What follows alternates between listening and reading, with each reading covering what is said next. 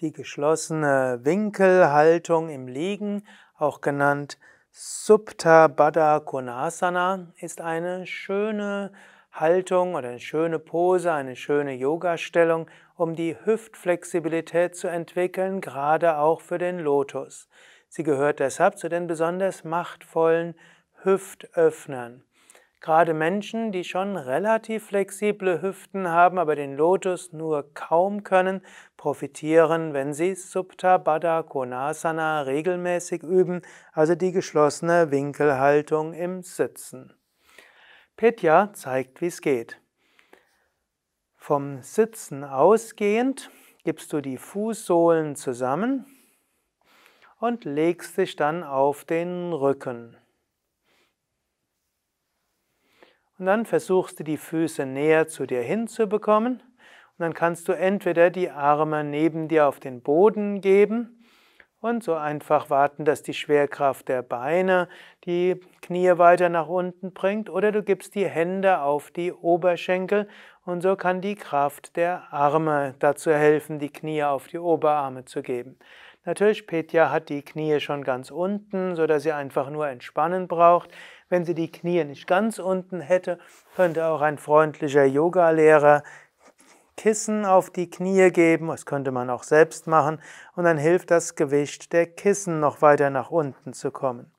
Eine weitere Möglichkeit für solche, die nicht ganz so flexibel sind wie Petja, wäre mit einem Band zu arbeiten.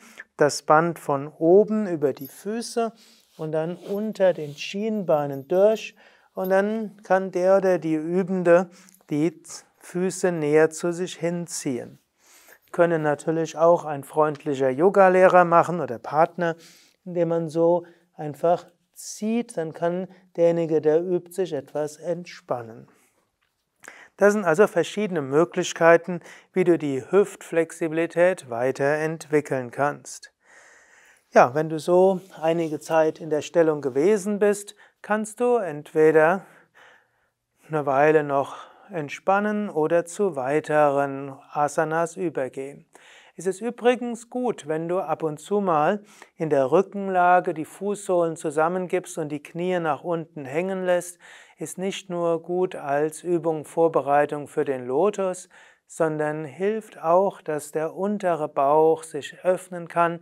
Wir haben ja viele Yoga-Übungen, wo wir den Bauch drücken, wie die Vorwärtsbeuge, gebundener Lotus, nach vorne beugen, Drehsitz. Das ist das eine, was wir machen wollen. Zum zweiten dehnen wir den Bauch horizontal bzw. lang, zum Beispiel in Rückbeugen. Und manchmal ist es gut, dem unteren Bereich Raum zu geben, indem die Oberschenkel zur Seite gehen. Ja, ich hoffe, du hast einiges aus diesem Video gewinnen können für dich an Anregungen. Wenn es dir gefallen hat, klick doch auf Daumen hoch oder gefällt mir und kannst das Video auch gerne teilen mit anderen. Petya, Sukadev und Durgadas hinter der Kamera danken dir und wünschen dir viel Freude beim Yoga.